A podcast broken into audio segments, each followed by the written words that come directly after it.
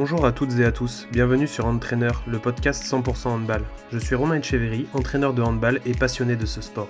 Je suis impatient de vous emmener au contact de personnes qui font le handball français. Entraîneurs, joueurs, arbitres, tous ces acteurs qui font notre sport. Up in the summer sky, I at the mountains, watch me shine and fly. Bonjour à toutes et bonjour à tous. Donc aujourd'hui, nous recevons Pierre Boulade. Bonjour Pierre. Bonjour. Alors déjà, euh, comment vas-tu en ces temps compliqués? Bah, Ça va bien. Moi, j'ai la chance d'habiter dans une maison et d'avoir du terrain. Donc c'est vrai que pour moi, le confinement euh, bah, est peut-être plus, plus facile à vivre que, que pour d'autres. Quoi. Ok. Alors, est-ce que tu peux te présenter, s'il te plaît, pour nos auditeurs? Oui. Alors, donc, je m'appelle Pierre Boulade, j'ai 44 ans. Euh, je suis actuellement salarié dans un club de handball à Molusson. Euh, voilà. J'ai donc j'ai commencé le handball en tant que joueur euh, assez tardivement. J'ai commencé en cadet. J'ai eu la chance en fait de connaître ce sport par un copain à moi qui était dans une famille d'accueil. Et dans cette famille d'accueil, le, monsieur qui s'occupait de, lui euh, était gardien de gymnase. Donc en fait, on a eu la possibilité d'aller prendre le ballon et puis d'aller jouer un petit peu en haut dans le gymnase tous les deux. C'est vrai que c'est comme ça que je suis arrivé sur le handball. Et petit à petit, ce, garçon, François Duranton, euh, donc était euh, licencié au club de l'ASPTT à Montluçon. Et donc, moi, je suis arrivé avec lui, qui était déjà là-bas, en cadet. Et puis, j'ai commencé cadet, junior, euh, j'ai fait une première année de senior et après sur l'ASPTT a, fermé pour des raisons financières. Et donc euh, j'ai rejoint le club de Blanza Sport Montluçon qui avait été créé un an auparavant avec des anciens du coup de l'ASPTT.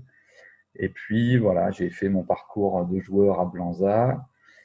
Euh, en 2001, la municipalité a décidé de, de, scinder les deux clubs existants, donc DSM et BSM.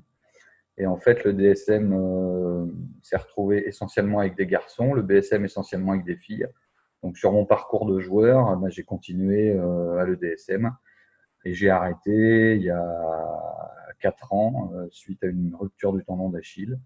Et là, je me suis dit, bon, 41 ans, on va peut-être arrêter les conneries. Donc j'ai arrêté de jouer à ce moment-là, sur ma carrière de, de joueur. D'accord. Et comment tu es venu à l'entraînement? Eh ben, je suis venu à l'entraînement parce qu'en fait, euh, euh, en 2001, euh, j'avais eu une petite blessure en torse de la cheville, je crois, c'était à l'époque. Et du coup, j'ai un copain à moi qui entraînait sur OBSM qui m'a demandé de venir entraîner pour dépanner au début. Et puis, bah, j'ai commencé sur des moins de 18 filles qui, étaient, qui évoluent en région. Et puis, du coup, bah, petit à petit, ça m'a intéressé j'ai pris de plus en plus de plaisir et puis jusqu'à continuer. Ça fait 19 ans que ça dure. Belle fidélité. Euh, donc finalement, tu as connu peu de clubs? Euh, Oui. Euh, est-ce que tu peux nous dire pourquoi? C'est une volonté? Tu n'as jamais eu envie d'aller voir ailleurs? Enfin... bah, J'ai jamais eu envie d'aller voir ailleurs, pas forcément. après, j'ai pas non plus énormément d'opportunités pour partir. J'en ai eu quelques-unes. Euh, mais c'est vrai que bon, il y en a une qui aurait pu être intéressante. Euh, le club était assez structuré vers Grenoble, mais après voilà, je pense qu'à l'époque j'étais plutôt bien où j'étais, que j'étais en couple, donc c'est vrai que bon, ça y avait une difficulté pour moi de partir et puis de m'éloigner de mes proches et de ma compagne à l'époque. Donc euh, c'est vrai que j'ai pas fait le, j'ai pas fait le pas le projet, je pense que, que j'essayais de mener, en tout cas avec les dirigeants au club, m'intéressait. Et voilà, ça fait que je suis, je pense, être assez fidèle euh, à ce niveau-là. Et du coup, bon, voilà, jusqu'à aujourd'hui, en tout cas, euh, je suis resté euh, chez moi. Quoi. Je sais que tu as une corde un petit peu en plus, c'est que tu as fait de la formation d'entraîneur.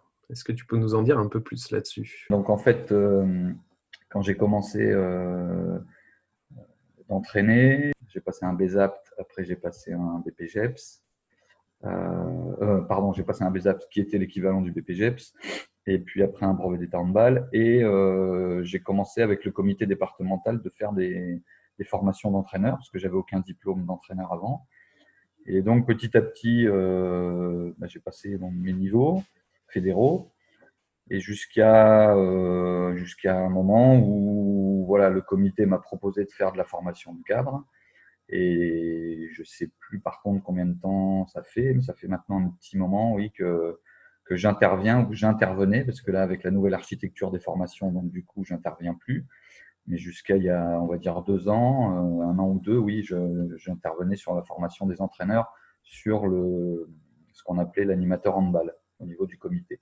Alors, on va passer au volet un peu entraînement. Donc, toi, au niveau entraînement, comment tu, tu appréhendes l'entraînement? Euh, quelles, euh, quelles, sont les, les, clés par lesquelles tu passes pour euh, fabriquer un entraînement, pour mener ta séance? Alors, déjà, comment moi je vois l'entraînement? Il y a deux choses qui me paraissent être importantes. Il y en a sûrement plus. Hein. Mais c'est cette capacité qu'on doit avoir à toujours essayer de se remettre en question par rapport à ce qu'on fait et, euh, éviter quand on prépare des entraînements. Alors, je vais reprendre une expression qu'utilisait euh, un de mes formateurs sur le niveau 4 adulte, c'est éviter de faire de la pêche au chalut, quoi. Donc, euh, la pêche au chalut, c'est un filet de pêche euh, qui se trouve sur les chalutiers et qui fait qu'on ramasse de la grosse, euh, du poisson, on ramasse un peu de tout, quoi. Donc, en fait, en gros, c'est d'éviter d'y de, d'y mettre tout et n'importe quoi dans ces séances. Je pense que ça, déjà, c'est c'est une des bases que j'essaye d'utiliser euh, de plus en plus, même si des fois, voilà, on, on, peut se foirer sur les séances. Mais voilà, l'idée, je pense que déjà sur le sur l'entraînement, il y a une importance de, de, de bien cibler ce qu'on veut voir. Voilà. Bon, après, il y a deux choses, il y a des fils rouges un petit peu. Hein, c'est euh, être capable de, de comment d'enchaîner les tâches et de changer de statut et, euh, et de mettre beaucoup d'intensité dans les séances. Pas forcément toutes les séances, mais de faire en sorte quand même que ça se rapproche le plus possible du jeu et du terrain. Parce que à un moment donné, vous vous entraînez pour jouer, et quand vous allez jouer, vous allez avoir des situations euh, de petits et de grands espaces en enchaînant ces tâches-là. Donc il faut, à mon avis, hein, euh, en tout cas sur les niveaux que j'entraîne, euh, qu'il y ait une importance qui soit donnée euh, sur ça euh, pendant les entraînements. Après, moi, c'est quand même plutôt basé sur le jeu et les relations collectives, alors suivant les catégories d'âge. Hein. Et ça doit être un moment d'apprentissage pour les joueuses et un endroit, aussi, un endroit aussi où elles doivent prendre du plaisir. Moi, ma vision du jeu, elle est plutôt basée sur la lecture que sur le jeu codifié, notamment chez les jeunes. Même si je sais qu'en adulte, il est important de, euh, voilà, de codifier un peu les choses par rapport à des stratégies de jeu face à telle ou telle défense. Euh, voilà. voilà à peu près le fil rouge. Et moi, sur les préparations, ben, c'est simple. Hein. Je prends mon cahier, euh, je prends ma tablette, ça, c'est quasi régulier. Et en fait, par rapport au thème et à l'effectif présent, euh, bah, je prépare euh, l'organigramme de ma séance euh, avec l'échauffement, qui n'est pas forcément tout le temps le même. Il y a un travail de plus en plus d'athlétisation sur le début d'entraînement, de, un peu de motricité. Et après, ça peut partir soit tout de suite sur des exercices, soit sur un petit jeu pour finir. Et après, ben, voilà, on échauffe les gardiennes qu'on essaye d'orienter sur elle. Après, ça, c'est vrai que c'est quelque chose où je suis pas, je suis pas vraiment qualifié, même si je connais quelques, quelques, quelques données. Mais bon, voilà, c'est vrai que les gardiennes de but, c'est quand même un moment qu'on doit, je pense, pendant l'entraînement, euh, un moment qui doit être important et je pense qu'on le fait pas, on le fait pas assez. C'est un état de fait, euh, je pense qu'il ne prend pas en compte que mon avis. Quoi. Je pense que ça doit être un peu l'avis de tout le monde. Euh, et puis après, ben, des travails, je travaille sur des situations de découverte, d'apprentissage euh, ou de perfectionnement suivant, suivant où on en est dans le cycle. Et ça finit souvent par du jeu global, euh, jeu tout terrain avec des, des, règles en fonction du thème. Moi, j'aime bien euh, commencer mes séances. Alors, je sais que tout le monde le fait pas. Est-ce que c'est bien, pas bien, je sais pas. Moi, je sais que j'aime bien, euh, dans, dès mon échauffement déjà, s'il y a un jeu ou quelque chose comme ça, commencer à aborder le thème pour que les filles commencent à se mettre un petit peu euh, euh, dans une situation où elles sont dans la réflexion déjà dès le début par rapport à ce qu'on va faire. Ta spécificité, donc, c'est que tu es salarié du club et coordinateur technique. Donc peut-être est-ce que tu peux nous dire un mot sur le fait, est-ce que vous arrivez à mettre une cohérence entre les catégories, justement au niveau des thèmes, des, des projets de jeu que vous menez dans les différentes catégories? Alors, on essaye. Après, nous, on a un, projet de formation alors, qui est formalisé sans lettres. On, on, donne plus des directives, nous, par rapport aux catégories. Euh, et on aimerait qu'il y ait des, euh, savoir-faire individuels et collectifs qui soient, euh, plus ou moins acquis à la fin d'une catégorie d'âge pour que la personne qui va arriver derrière puisse continuer le travail de formation jusqu'à jusqu'aux adultes. après, on n'a pas quelque chose de, clairement défini. Voilà, on a plus des directives, enfin des directives, des, orientations, on va dire, et des conseils qui sont donnés sur les catégories pour arriver à ce que nous on veut sur les adultes. Voilà. Donc il y a quand même quelque chose, il y a un projet de formation, mais euh, qui déjà est partagé. Hein. Il n'y a pas une personne qui dit voilà, il faut qu'on fasse comme ça, comme ça. Nous, on se réunit, on discute un petit peu, voilà, qu'est-ce qu'il faudrait qu'on ait dans chaque catégorie, euh, par rapport au niveau de jeu aussi, dans lesquels elles évoluent, et puis par rapport aux objectifs et ce qui se passe après sur les, sur les adultes. Quoi. Donc, euh, au jour d'aujourd'hui, nous, on arrive à, avoir deux équipes par catégorie d'âge. Donc, on a deux moins de 13, deux moins de 15, deux moins de 18, trois équipes adultes qui sont sur des niveaux euh, départementaux N3, N1. Donc euh, après, on essaye de faire en sorte que les meilleurs potentiels puissent s'entraîner en fonction de, leur, de leurs attentes, de nos besoins, pour les faire évoluer, en tout cas pour certaines, au plus haut niveau chez nous. Quoi. Et petit à petit, je pense qu'on arrive à, à, des résultats intéressants, parce que moi qui suis au club depuis longtemps, je sais qu'au début, nos équipes jeunes euh, partaient sur des championnats à l'époque régionaux, donc ex-Auvergne, où euh, voilà, on prenait des chistoles tous les week-ends. Et au jour d'aujourd'hui, on se rend compte que euh, voilà, qu'on a fait un grand pas sur, ce, sur le travail de la formation et qui commence de payer parce qu'on se retrouve dans, dans la Ligora où on a des moins de 13, des moins de 15 notamment qui, qui figurent plutôt bien. Donc, euh, petit à petit, je pense que le travail de formation commence à payer. Donc, euh, c'est bon, on est content, c'est plutôt intéressant. Bien. Quel conseil tu donnerais à un entraîneur qui débute? Chose que tu as dû faire de nombreuses fois. Euh, oui, oui. Après, euh, les conseilleurs ne sont pas les payeurs. Hein. Des conseils. Ce que je donnerais comme conseil à un entraîneur qui débute, c'est comme on me l'a dit moi à l'époque quand j'ai débuté, c'est de faire attention à ne pas penser qu'on a une manette PlayStation dans les mains et que euh, on doit euh, tout diriger euh, sur ce que les joueurs doivent faire. À moment donné, on n'est pas là pour robotiser ces joueurs, ces joueuses, je pense.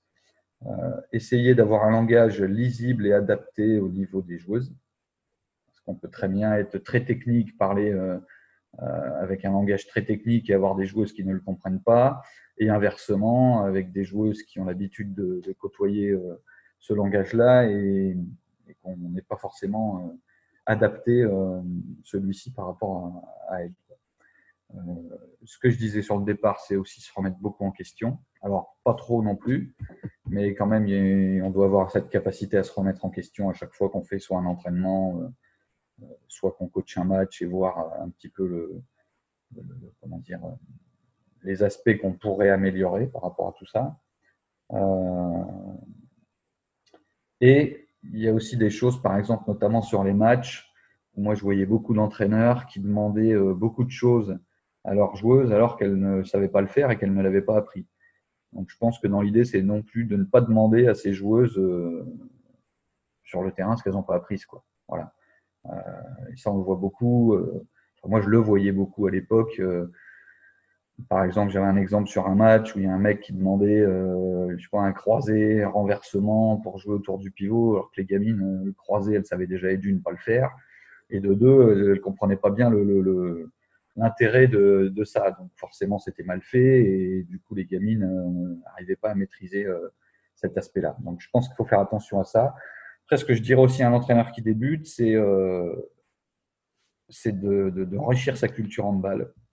Et pour moi, enrichir sa culture handball, c'est aller discuter avec d'autres entraîneurs, aller voir euh, comment entraînent euh, les autres, si on en a la possibilité, regarder des matchs à la télé, aller voir des vidéos. Il y en a de plus en plus maintenant sur Internet qui sont vraiment intéressantes. Donc voilà ce que je lui dirais, d'enrichir sa culture, de continuer à, à œuvrer dans le handball parce qu'il il va falloir du monde, il va falloir qu'à un moment donné, il y ait de la. Comment dire euh, De la relève Voilà, merci, de la relève. Donc euh, voilà, voilà à peu près ce que je lui dirais. Très bien. On va passer sur l'aspect coaching. Donc, est-ce que tu peux nous décrire un peu qui est Pierre Boulade, le coach? Alors, Pierre Boulade, le coach, c'est vaste parce que ça va dépendre un petit peu de, plein de choses. Ça va dépendre euh, de si on, de quelle équipe on entraîne. Est-ce que ce sont des adultes, c'est des jeunes? Quel est le niveau de jeu dans lequel on évolue? Est-ce qu'on a des objectifs Est-ce qu'on n'en a pas? Ça, ma, ma, façon de coacher va quand même être différente par rapport à ça. Est-ce qu'on est à la maison Est-ce qu'on est à l'extérieur? Parce que c'est vrai qu'il y a toujours l'aspect où on a un petit peu plus de pression quand on est à la maison, suivant l'équipe qu'on entraîne, bien sûr, enfin qu'on coach. Après, je pense que ça a évolué, hein, moi, au niveau de, mon coaching depuis le début, parce que ça fait voilà, 19 ans maintenant. Euh, je pense qu'avant, j'étais très directif euh, parce que je maîtrisais pas les choses. Je dis pas que je les maîtrise aujourd'hui, mais peut-être un peu plus quand même. Et du coup, forcément, on n'a pas envie que ça sorte du, cadre. Je laissais pas trop la part aux joueuses et euh, je dirigeais beaucoup. je pense, enfin, je pense, c'est sûr hein, là-dessus. je suis devenu de plus en plus comment dire, participatif par rapport au coaching, notamment sur l'équipe adulte que j'entraînais cette année. Où voilà, moi, l'idée, c'est quand même de leur proposer des choses euh, et de voir si elles y adhèrent ou pas. Si elles n'y adhèrent pas, on essaye de le changer. Après, il y a des moments, par contre, il y a un, temps pour tout. C'est-à-dire que je leur laisse la possibilité de, participer à ça. Si je sens, par contre, que ça part en cacahuète et que le, projet de base est plus respecté, bon là quand même on revient euh, à la base et on est obligé de redevenir un petit peu directif sur ce qu'on demande. Quoi. Euh, après, il y a une façon de coacher qui est différente sur les jeunes. Hein. Je laisse quand même beaucoup plus de temps de jeu euh, à tout le monde euh, sur les catégories jeunes, peut-être plus de sensibilité par rapport à, leurs attentes, plus de discussions. Euh, mais en gros, l'approche, elle est similaire, en tout cas quand, on est sur du handball féminin. Il y a quand même une part affective qui est importante, euh, une relation entraîneur-entraîné euh, chez les féminines, en tout cas, qui me paraît être... Euh, on ne l'aborde pas du tout de la même manière que sur du masculin. les joueuses, pour moi, il est plus important pour elles qu'elles sachent comment elles vont arriver au, au but à atteindre euh, les filles, elles sont beaucoup plus, beaucoup plus dans la réflexion de ça. Et j'ai l'impression que si, euh, si l'ambiance est bonne, en tout cas, si tout se passe bien avec, euh, avec les joueuses, avec la relation est saine, on peut les emmener, à mon avis, on peut les emmener plutôt loin. Du moment qu'on les respecte et qu'on est honnête dans ce qu'on dit jusqu'au bout, voilà, qu'on se trompe ou qu'on se trompe pas, je pense que ça, c'est quelque chose qui est important à respecter pour tout le monde d'ailleurs, hein, mais essentiel, enfin, surtout dans le féminin. Euh, moi, quand je coach, enfin, généralement, je coach un peu à l'envie, moi. Euh, J'arrive pas trop à rester assis sur mon banc. Euh, ça, ça n'a pas trop changé. Euh, J'en suis pas pour autant désagréable, je pense, ni avec mes joueuses, ni avec les adversaires, ni avec les arbitres. J'ai jamais été euh, un mec qui gueulait après les arbitres. Euh, J'ai rarement pris de carton jaune d'ailleurs dans ma carrière. Je pense que j'en ai même pas pris 5. Je ne vais pas dire de bêtises. Mais voilà, je suis pas quelqu'un là-dessus qui m'agace. Je m'agace plutôt après moi-même ou après mes joueuses si vraiment je vois quelque chose qui ne me plaît pas dans les attitudes. J'arrive un peu plus aujourd'hui à analyser les équipes adverses, euh, chose sur lesquelles j'avais du mal avant, au début. Euh, maintenant, je pense que j'arrive un petit peu mieux à analyser les forces et les faiblesses et peut-être les points sur lesquels il faut, sur lesquels il faut insister sur le match pour essayer de, voilà, soit de le gagner, soit, euh, soit d'arriver à revenir au score. Enfin voilà, des petites choses qui sont stratégiques là-dessus. Avec les deux entraîneurs qu'on a pu euh, côtoyer avant, euh, on a discuté de vidéo. Est-ce que c'est un outil que tu utilises toi? Alors cette année, je ne l'ai pas utilisé ou peu utilisé. Par contre, je l'ai beaucoup utilisé la première année où j'ai pris l'équipe de National 2 pardon, en 2009-2010. Euh, moi, c'était la première année que j'entraînais sur ce niveau-là à l'époque. Et donc, il a fallu que je bosse énormément sur mes prépas de séance, euh, euh, sur l'analyse des équipes adverses, parce que l'objectif était de se maintenir. Euh, et du coup, avec une équipe qui, on en avait perdu euh, quasiment plus de la moitié. Et donc, oui, là, par contre, cette saison-là, j'ai beaucoup travaillé sur vidéo. Alors bon, moi, je suis pas un adepte d'outils informatiques, mais j'avais un, logiciel, je sais plus comment il s'appelait, qui était assez simple à gérer. du coup, oui, je faisais filmer tous les matchs et je refaisais, moi, chez moi, ça durait facilement trois heures. Je regardais la vidéo une seconde fois, je redécoupais les séquences dont j'avais besoin, que je remontrais à mes joueuses. Et ça, je l'ai eu fait pendant plusieurs années. Mais après, par contre, cette année, non, je l'utilise pas. Par contre, je pense que c'est de plus en plus utilisé. Euh, c'est très, très, très important pour euh, analyser les équipes, la sienne et les équipes adverses, que ce soit soit pour l'encadrement, soit pour les joueuses, hein, d'ailleurs. Euh, donc, je pense que c'est un outil qui devient essentiel à l'analyse des, des, matchs et du coup, de l'activité en balle.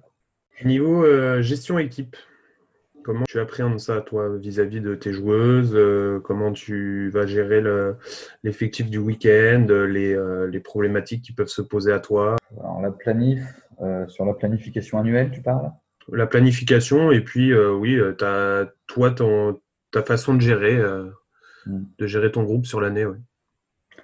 Bah, déjà, sur la planification, je pense que le préambule, ça dépend tout d'abord de, de son équipe la photographie de son équipe, euh, la catégorie dans laquelle euh, elle est, est-ce que c'est une équipe jeune, est-ce que c'est une équipe adulte, euh, le niveau de jeu dans lequel elle évolue, quels sont les objectifs à court, moyen et long terme sur la saison, et ensuite du nombre de créneaux et de matchs qu'on a à jouer. Donc je pense que dès qu'on a pris tous ces paramètres, on peut déjà commencer de parler de, planification. Je pense que c'est important d'avoir tous ces, toutes ces données-là. Après, bah, c'est un travail par cycle. Hein, euh, ça dépend. Hein. je dirais qu'il y en a à peu près euh, peut-être 5 ou 6 dans la saison, enfin pour moi, à peu près. Voilà, c'est des cycles qui peuvent durer euh, 4 à 6 semaines, plus souvent 6 semaines quand même. Après, on voit et on adapte par rapport à ce qu'on voit sur le terrain. Est-ce qu'il faut qu'on augmente un petit peu euh, sur ce cycle-là, un travail plus spécifique par rapport à ce qu'on faisait?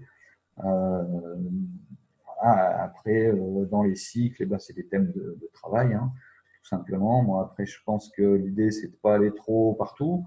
Hein, il y en a qui veulent. Euh, moi, j'ai déjà fait des réunions avec des entraîneurs qui se voyaient faire trois ou quatre dispositifs dans l'année, être capable de toucher à deux systèmes. je pense qu'à un moment donné, enfin bon, faut, faut, rester, faut rester logique et, et je pense qu'il faut pas trop s'éparpiller non plus sur une saison. Elles sont longues, mais pas tant que ça. Donc, je pense qu'il faut rester sur l'essentiel de ce qu'on a besoin de nous dans nos collectifs pour travailler et pas euh, essayer d'aller euh, apprendre tout le handball. Quoi. Euh, donc, je pense que les cycles permettent un petit peu de bien planifier une saison. Et après, ce que vous y mettez à l'intérieur, ça dépend des entraîneurs. Hein. Donc, voilà, je pense qu'il faut qu'il y ait quand même qu'on puisse reprendre un petit peu euh, des aspects importants qui vont être bah, savoir-faire individuel, savoir-faire collectif, le travail de motricité, sûrement de prépa physique pour ceux qui peuvent le faire, ça dépend du nombre de créneaux qu'on a euh, la semaine, du travail au poste, et puis après, bien sûr, un travail de, relations collectives à 2, à 3, à 4. Donc euh, voilà, ça c'est plutôt sur la partie technique, je pense. après, sur le reste, moi, comment comment je gère mon équipe. Euh, j'essaye euh, qu'il y ait une relation de confiance tout le temps. Euh, moi, je pense que là-dessus, il y a peu d'équipes avec lesquelles ça s'est très mal passé. J'ai des, sur les 19 ans, on va dire que oui, il y a eu deux, trois saisons, ouais, deux, trois saisons qui ont été très compliquées dans la relation entraîneur-entraîné. Mais bon, je pense que si vous restez euh, honnête, ce que je disais dès le début, euh, et puis que les filles voient que euh, vous êtes dans le projet, que vous êtes passionné, que vous essayez de faire au mieux. Après, les résultats, voilà, ça, ça, ça gagne, ça perd.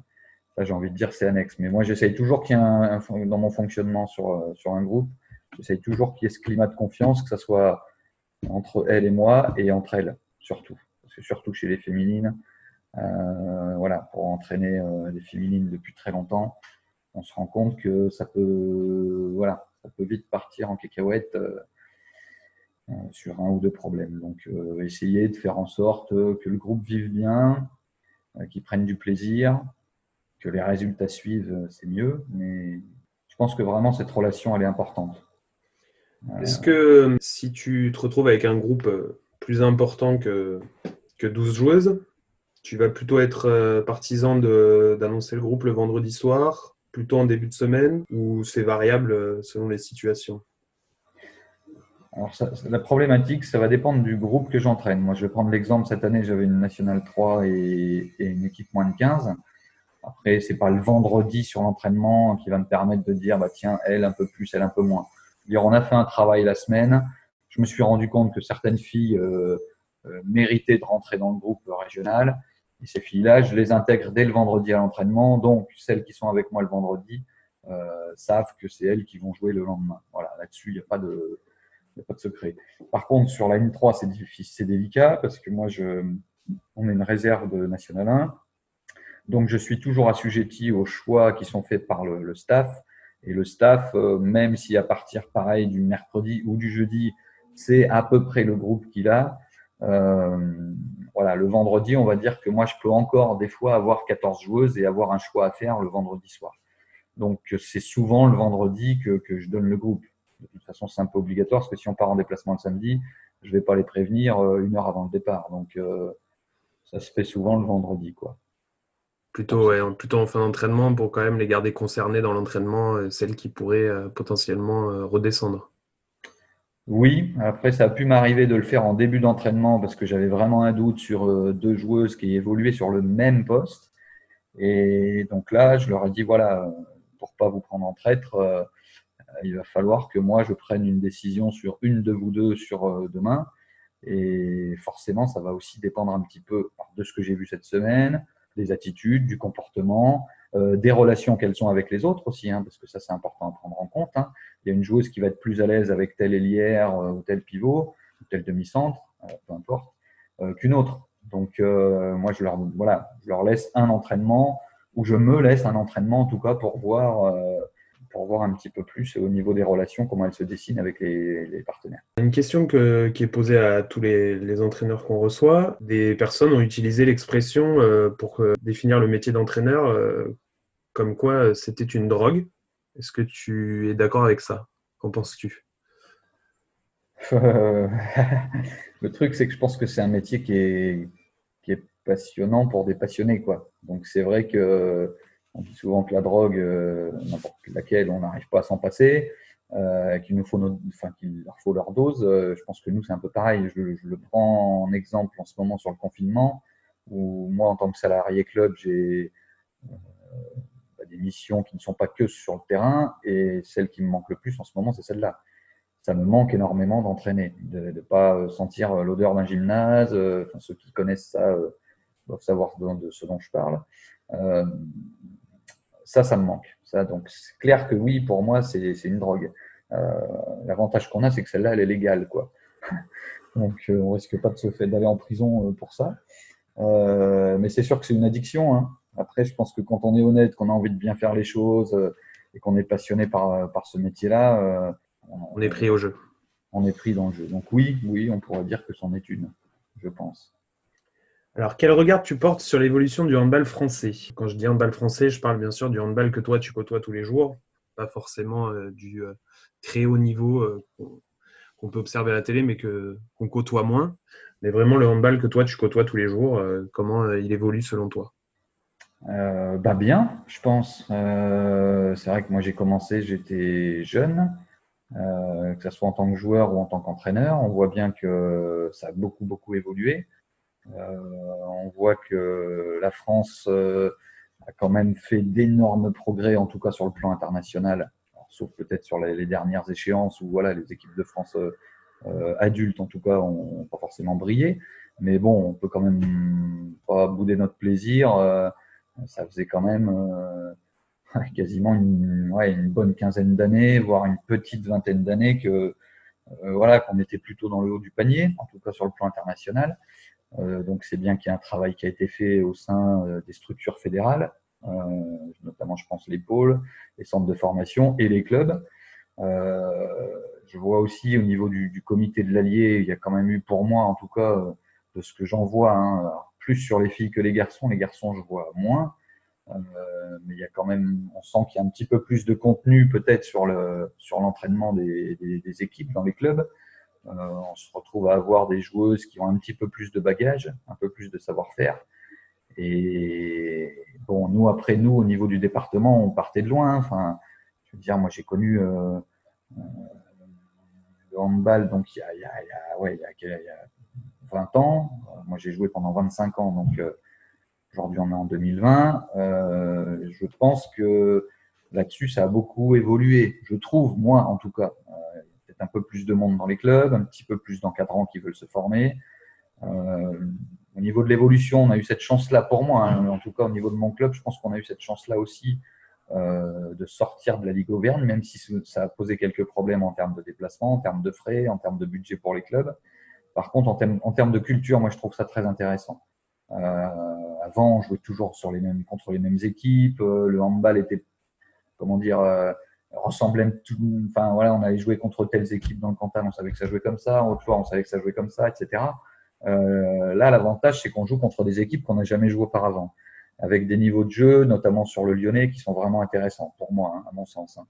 Et en tout cas pour nous, notre club, euh, qui partait aussi un petit peu de loin sur les jeunes, euh, je pense que ça aussi, ça nous a permis de faire évoluer nos équipes. Donc moi, j'ai plutôt une, comment dire, j'ai plutôt un, bon regard par rapport à par rapport à ça, en ce qui me concerne. Je pense que je ne sais pas si c'est pareil pour, les, pour, les, pour, mes, pour mes partenaires, mais après, le handball, euh, voilà, euh, comment je vois l'évolution, c'est un, un, sport qui devient de plus en plus spectaculaire. Euh, voit bien que les gens ils ne viennent plus euh, voir qu'un match de handball. alors, je parle pour les grosses structures, hein, mais bon, c'est pas très compliqué d'essayer de mettre en place des petites choses pour animer euh, les soirées autour des matchs, hein, qu'on ait un petit club, un gros club, un petit gymnase, un grand gymnase, il y a toujours des petites choses à mettre en place. Euh, je pense que ça, c'est de plus en plus important aussi dans l'évolution du, du, handball. Euh, voilà. Tu dirais qu'on est plutôt dans la bonne direction bah, je ne sais pas si on, je, je, suis personne pour dire qu'on soit dans la bonne ou la mauvaise. Euh, après, je vois que, enfin, au niveau de la fédération, voilà, il y a de plus en plus de choses qui sont mises en place. Est-ce qu'elles sont bonnes, est-ce qu'elles sont mauvaises, je ne sais pas. Je vois voilà, euh, le baby le hand fit, le hand A4, il y, a, il y a plein de développements de nouvelles pratiques. Alors après, est-ce que c'est au détriment de, de, de, la performance et des équipes de France Je ne sais pas. Euh, mais j'ai l'impression qu'il y a quand même beaucoup d'énergie qui est mise là-dedans. Euh, notre formation au niveau des jeunes joueurs, des jeunes joueuses a quand même très longtemps apparemment été euh, enviée par les autres.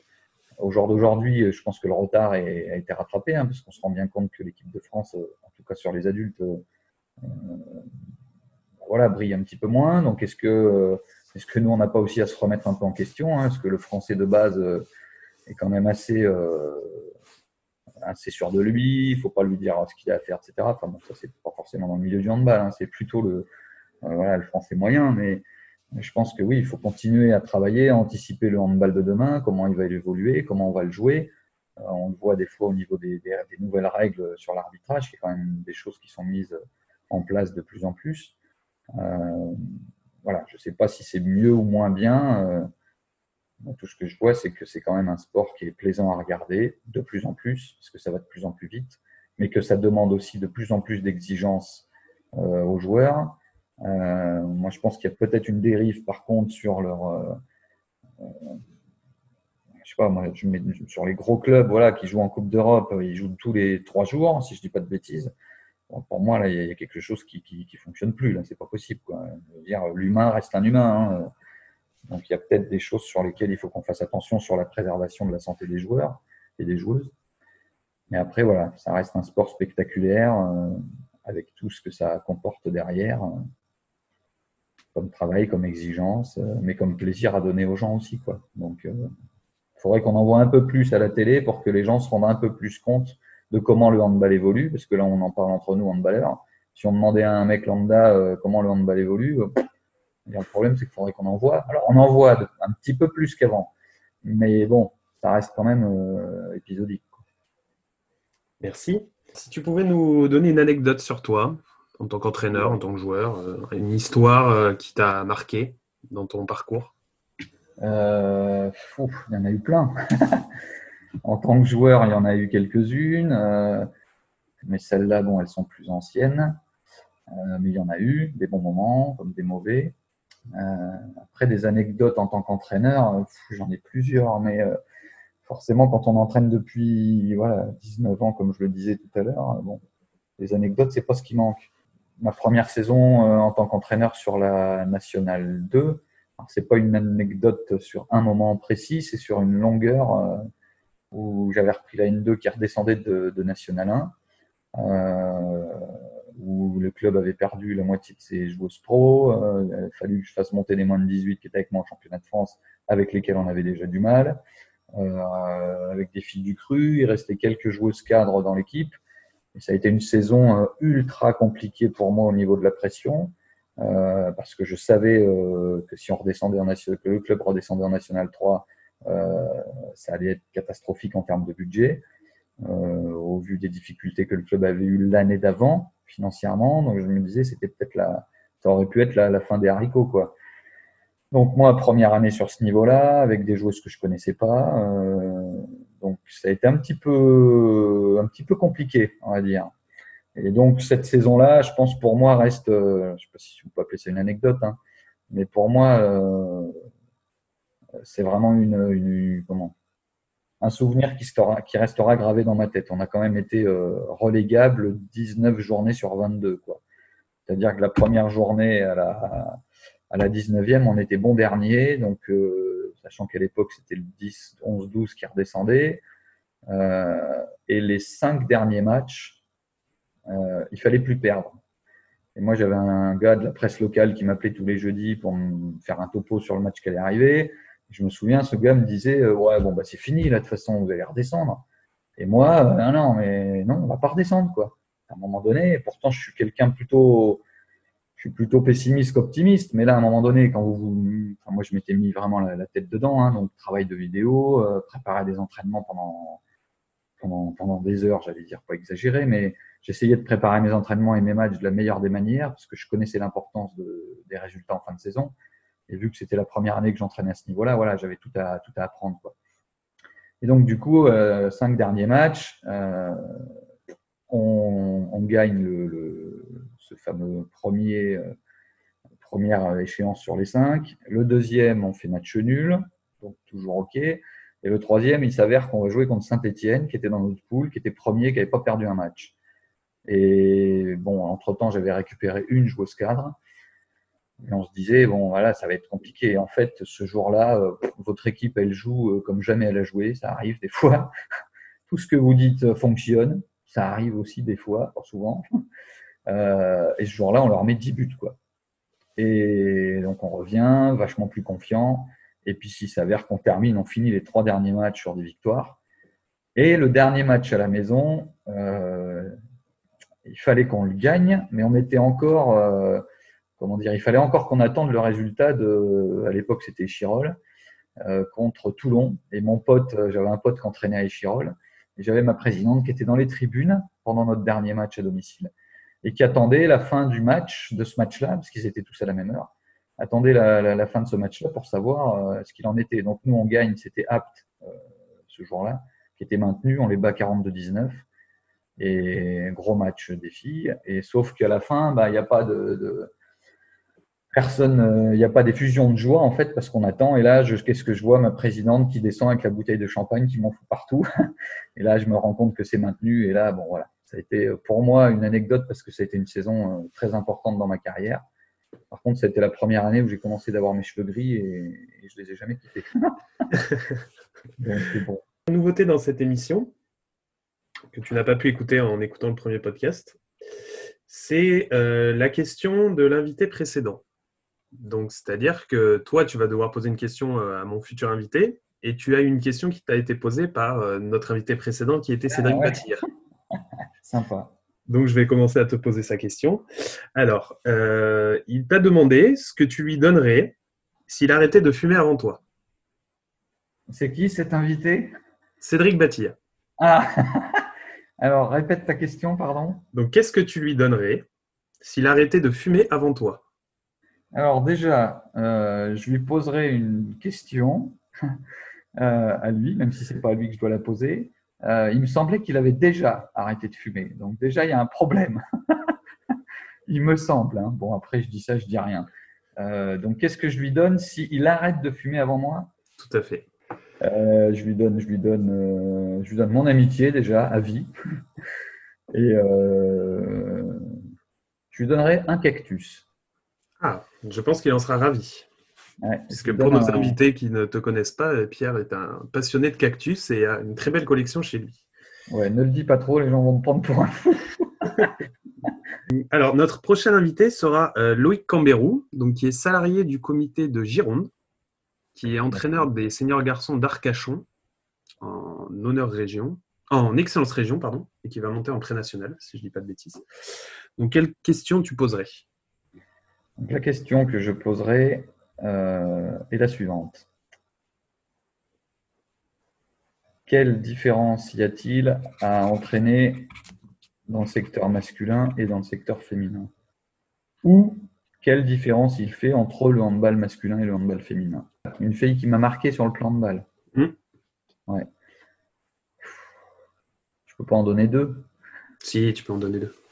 Ouais, bon, allez, je vais dire, alors que, que les autres ne se fâchent pas, euh, parce que j'ai beaucoup apprécié entraîner la plupart des joueuses que j'ai entraînées, mais il y a quand même deux filles pour moi euh, qui sortaient du lot, que j'ai entraînées, on est bien d'accord. hein.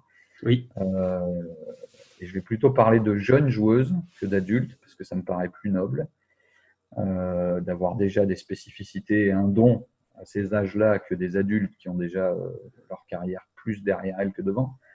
Euh, je vais donner le nom de Maïva de Almeida, une jeune joueuse qui était chez nous, qui était de 1993, et qui a eu un parcours pour l'espoir, qui a été sur des clubs D2, D1, et qui maintenant est sur le club de D2 du HBCAM et qui, que j'ai entraîné et qui a vraiment été une joueuse en plus agréable à entraîner et, avec des, des savoir-faire euh, qui étaient déjà hors du commun pour sa catégorie, sa génération.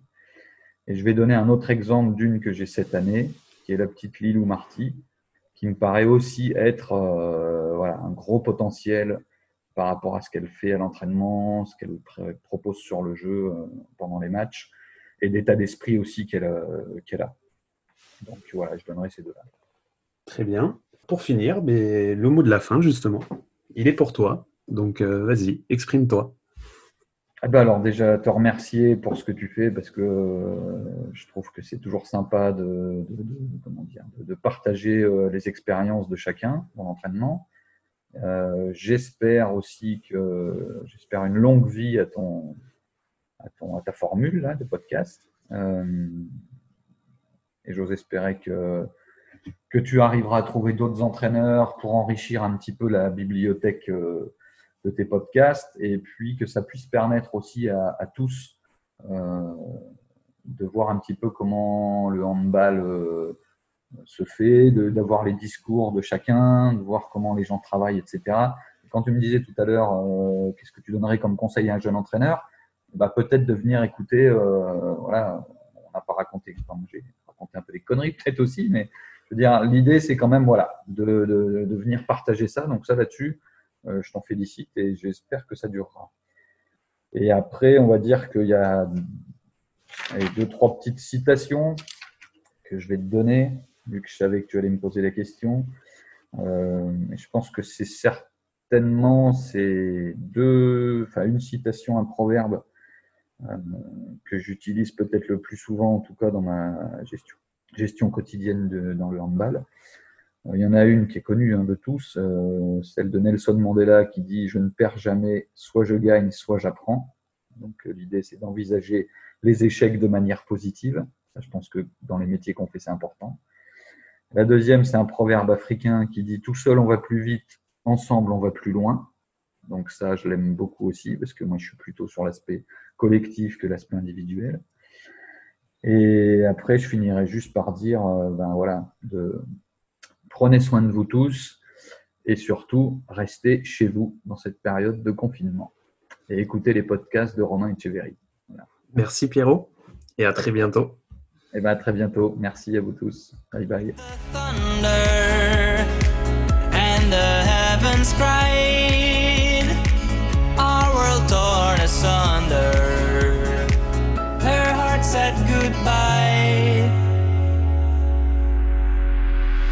Now I'm standing in our ashes, feeling the sunshine once again. I moved